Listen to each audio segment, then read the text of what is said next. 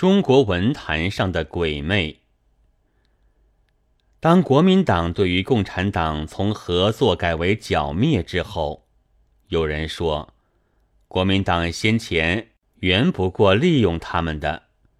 北伐将成的时候，要施行剿灭是预定的计划。但我以为这说的并不是事实。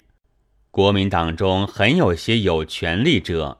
是愿意共产的，他们那时争先恐后的将自己的子女送到苏联去学习，便是一个证据。因为中国的父母，孩子是他们第一等宝贵的人，他们绝不至于使他们去练习做剿灭的材料。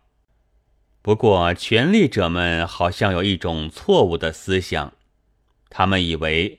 中国只管共产，但他们自己的权力却可以更大，财产和姨太太也更多，至少也总不会比不共产还要坏。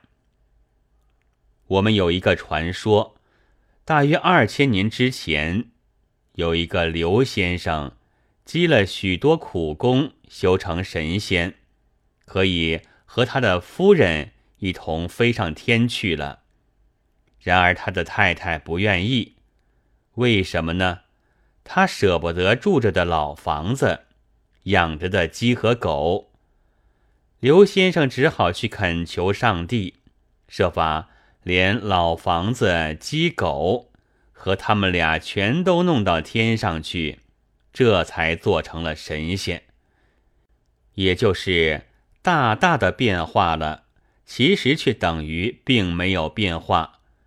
假使共产主义国里可以毫不改动那些权力者的老样，或者还要扩，他们是一定赞成的。然而后来的情形证明了，共产主义没有上帝那样的可以通融办理，于是才下了剿灭的决心。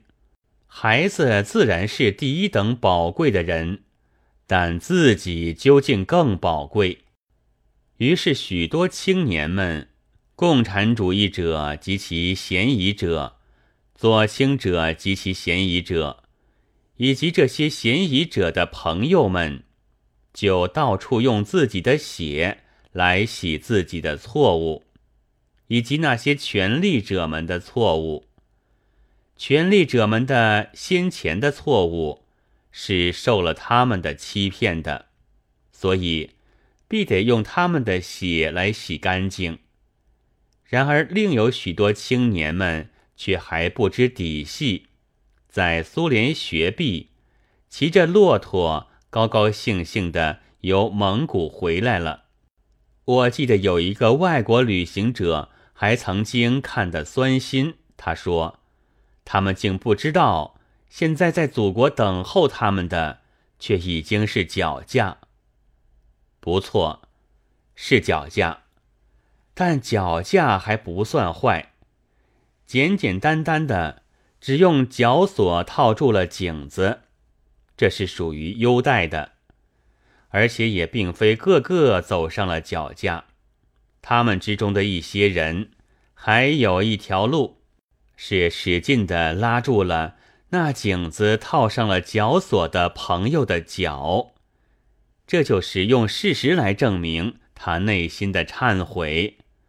能忏悔的人，精神是极其崇高的。